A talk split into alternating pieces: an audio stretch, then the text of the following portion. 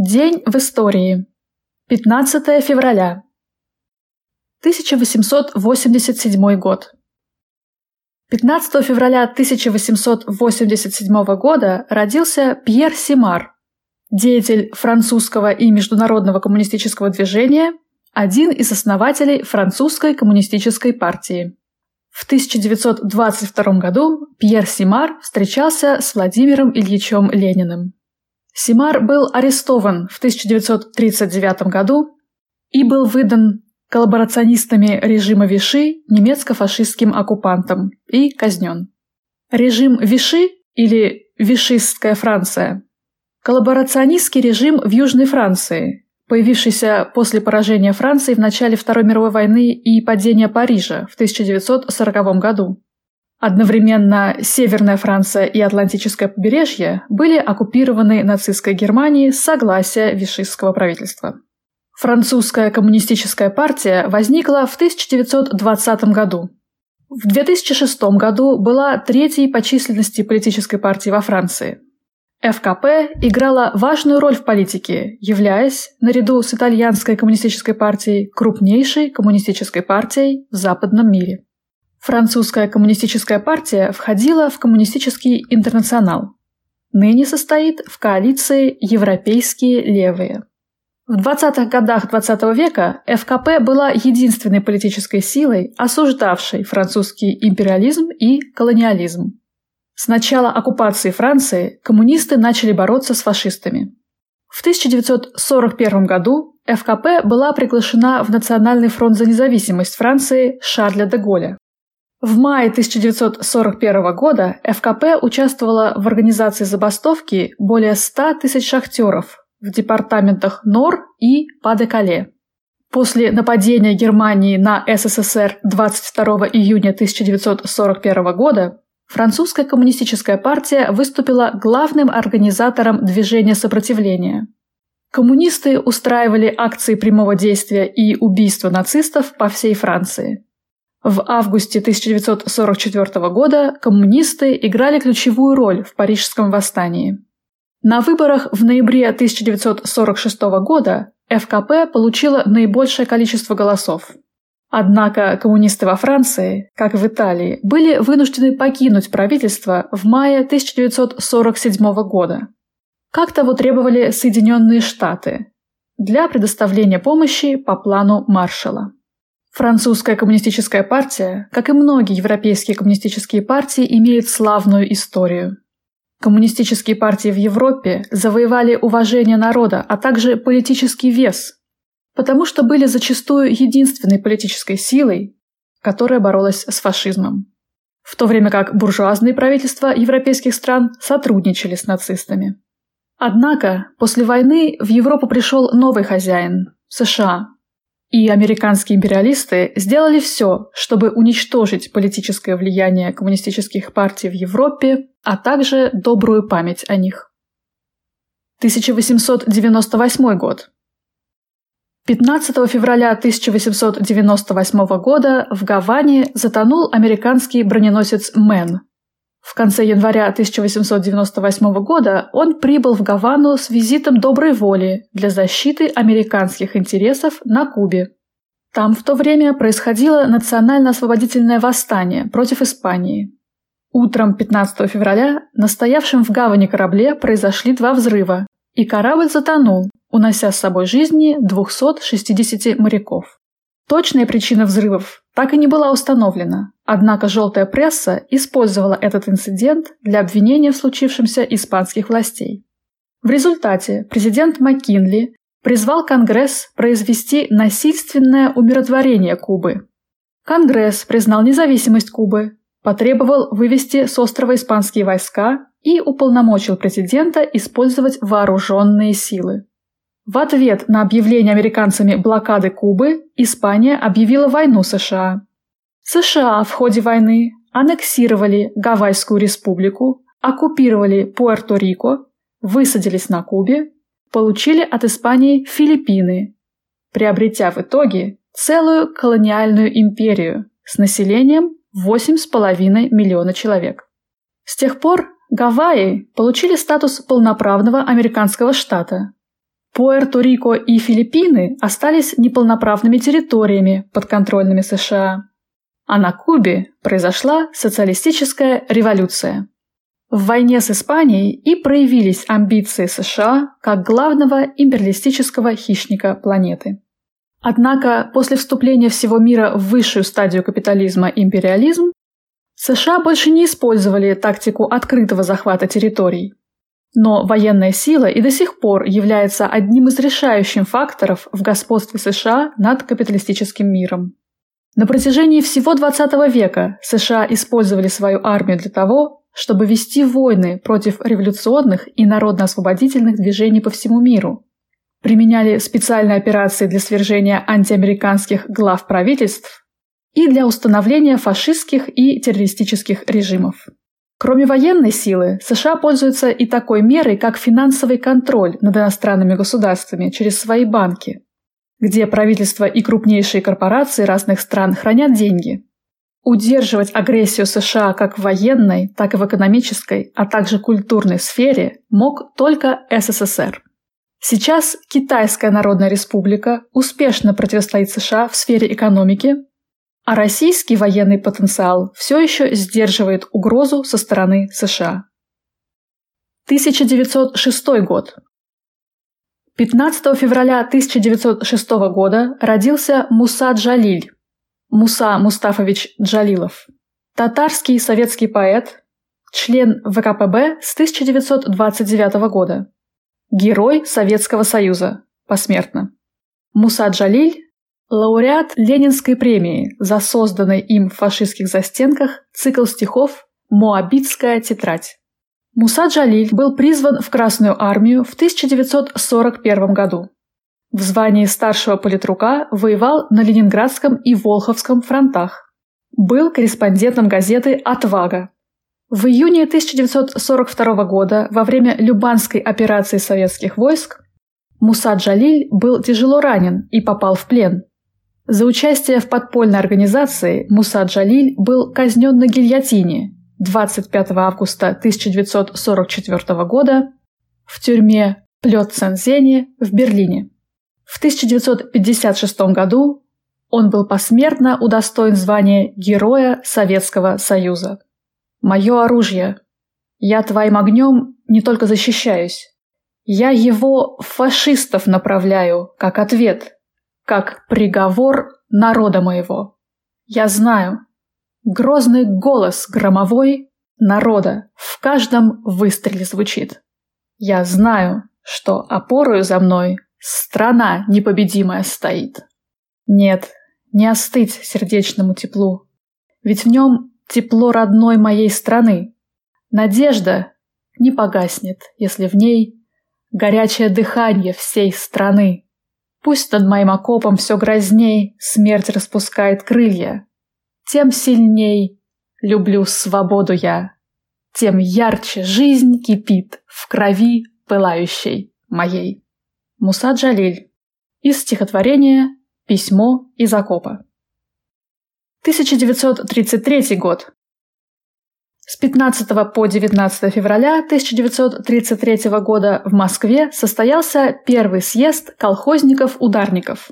19 февраля 1933 года на съезде с речью выступил Иосиф Виссарионович Сталин. Он, в частности, сказал «Теперь несколько слов о женщинах, о колхозницах. Женский вопрос в колхозах – большой вопрос, товарищи.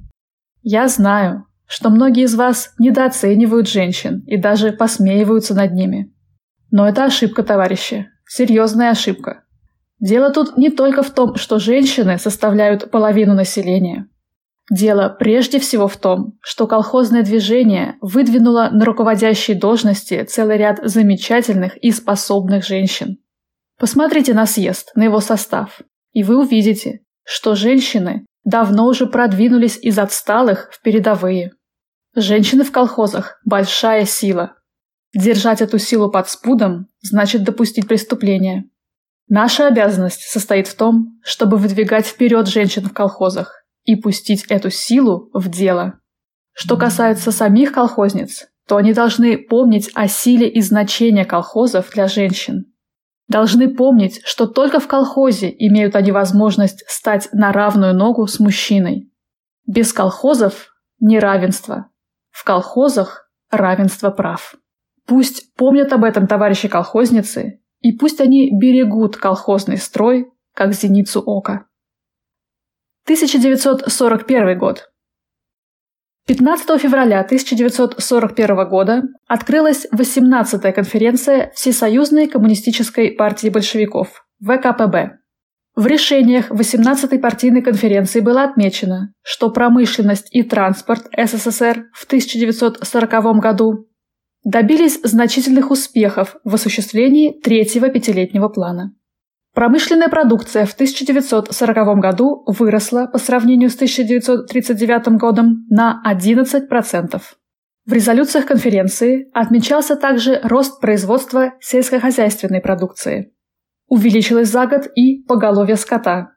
Крупного рогатого скота на 12%, свиней на 15%, овец на 25%, коз на 34%.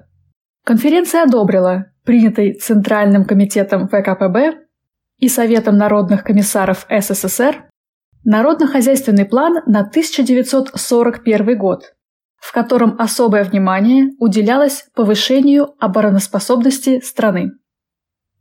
1942 год. Зимой 1942 года героически сражается Ленинградский фронт. Из сводки Совинформбюро за 15 февраля 1942 года. В результате боевых операций наших частей, действующих на отдельных участках Ленинградского фронта, за последние два дня уничтожено два вражеских танка, 88 орудий, 17 пулеметов, минометная батарея и захвачено 27 пулеметов, 26 автоматов и радиостанция. Противник потерял убитыми 1800 солдат и офицеров. Взяты пленные. Захваченный в плен на Южном фронте командир 1-го батальона 85-го пехотного полка 1-й румынской дивизии майор Бонке Шмарку рассказывал. В последних боях румынские войска понесли огромные потери. По всеобщему мнению офицеров, многие части совершенно не боеспособны. Во всей первой дивизии есть только один человек, заинтересованный в войне. Это генерал дивизии Бурзотеску, мечтающий о железном кресте. Румынские солдаты воевать не хотят. Они мечтают о возвращении домой. Из моего батальона дезертировало 75 солдат. Партизаны непрерывно наносят нам меткие и чувствительные удары. В Одессе партизаны взорвали здание, в котором происходило собрание немецких и румынских офицеров. Под развалинами дома погибло свыше 100 офицеров, в том числе командир 10-й румынской пехотной дивизии и офицер генерального штаба. 1943 год. 15 февраля 1943 года началась Демянская наступательная операция. 15 февраля 28 февраля 1943 года, в которой участвовали советские войска Северо-Западного фронта, и особой группы генерал-полковника Михаила Семеновича Хозина. Они сражались против 16-й немецкой армии группы армий «Север». В результате проведения Демянской наступательной операции, которая являлась основной частью стратегического замысла «Полярная звезда», и была скоординирована с действиями Ленинградского и Волховского фронтов, войска Северо-Западного фронта ликвидировали Демянский выступ. 15 февраля 1943 года обергруппенфюрер СС Пауль Хаусер, открыто нарушив личный приказ Гитлера, отдал приказ эвакуировать находившийся под его командованием танковый корпус СС из-под Харькова. Красная армия осуществляла в то время Харьковскую наступательную операцию, которая продолжалась со 2 февраля по 3 марта 1943 года. В этой фронтовой операции участвовали войска Воронежского фронта во взаимодействии с 6-й армией Юго-Западного фронта. Целью операции было завершить разгром основных сил группы армий «Б» на Харьковском направлении. Развивая начатое в январе 1943 года наступление, войска Воронежского фронта в результате операции продвинулись на 100-260 километров и нанесли тяжелое поражение противнику. 16 февраля был освобожден город Харьков. 15 февраля 1943 года авиация Краснознаменного Балтийского флота бомбардировала транспорты и портовые сооружения в Таллине и Хельсинки. 1944 год. 15 февраля 1944 года завершилась Новгородско-Лужская операция, часть стратегической Ленинградско-Новгородской операции. Советские войска разгромили 8 пехотных и одну танковую дивизии и продвинулись на запад на 150 километров. Из сводки Совинформбюро за 15 февраля 1944 года. Партизанский отряд, действующий в одном из районов Винницкой области, подорвал немецкий бронепоезд. Групповым ружейно-пулеметным огнем партизаны сбили немецкий бомбардировщик. Другой винницкий отряд атаковал вражескую колонну и истребил до роты гитлеровцев. Партизаны освободили много советских граждан, которых немцы насильно угоняли на каторгу в Германию. На Ленинградском фронте захвачена в плен большая группа немецких офицеров. Пленный лейтенант 19-го полка 10-й немецкой авиаполевой дивизии Альфред Берке рассказал, «Наше отступление носило беспорядочный характер. Целые подразделения в панике бросали оружие и отходили без приказа командования. Немецко-фашистские оккупанты производят массовую насильственную эвакуацию мирного населения Эстонии. Специальные отряды немецких солдат и эсэсовцев загоняют эстонцев в вагоны и под усиленной охраной увозят в неизвестном направлении. Гитлеровцы жестоко расправляются с каждым, кто пытается уклоняться от эвакуации. 5 февраля в город Ригу прибыл переполненный эшелон с мирными гражданами из Эстонии. По распоряжению немецких военных властей всех эстонцев загнали в бараки и напоили отравленным кофе. Около двух тысяч эстонцев, в том числе много женщин и детей, после страшных мучений умерли. Жители Риги наблюдали, как 6 февраля гитлеровцы на подводах вывозили за город трупы своих жертв. 1945 год. Из сводки Совинформбюро за 15 февраля 1945 года. В течение 15 февраля в Восточной Пруссии, южнее Кенигсберга, наши войска вели наступательные бои. Войска Второго Белорусского фронта, продолжая наступление, 15 февраля с боем овладели городами Хойнице, Конец и Тухоля, Тухель. Крупными узлами коммуникаций и сильными опорными пунктами обороны немцев в западной части Польши. Войска Первого Украинского фронта, развивая наступление, 15 февраля овладели на территории немецкой Силезии городом Грюнберг и в провинции Брандербург городами Зомерфельд и Зорау, важными узлами коммуникаций и мощными опорными пунктами обороны немцев. Северо-западнее Будапешта наши войска завершали уничтожение блокированных в лесах разрозненных групп противника, прорвавшихся из западной части Будапешта. Войска Первого Украинского фронта продолжали развивать успешное наступление. Наши подвижные соединения и пехота, наступающие вдоль западного берега реки Одер, преодолели лесистую местность и атаковали немецкий гарнизон города Грюнберг. 1989 год. 15 февраля 1989 года завершен вывод советских войск из Афганистана. День памяти воинов-интернационалистов. Таким был этот день в истории.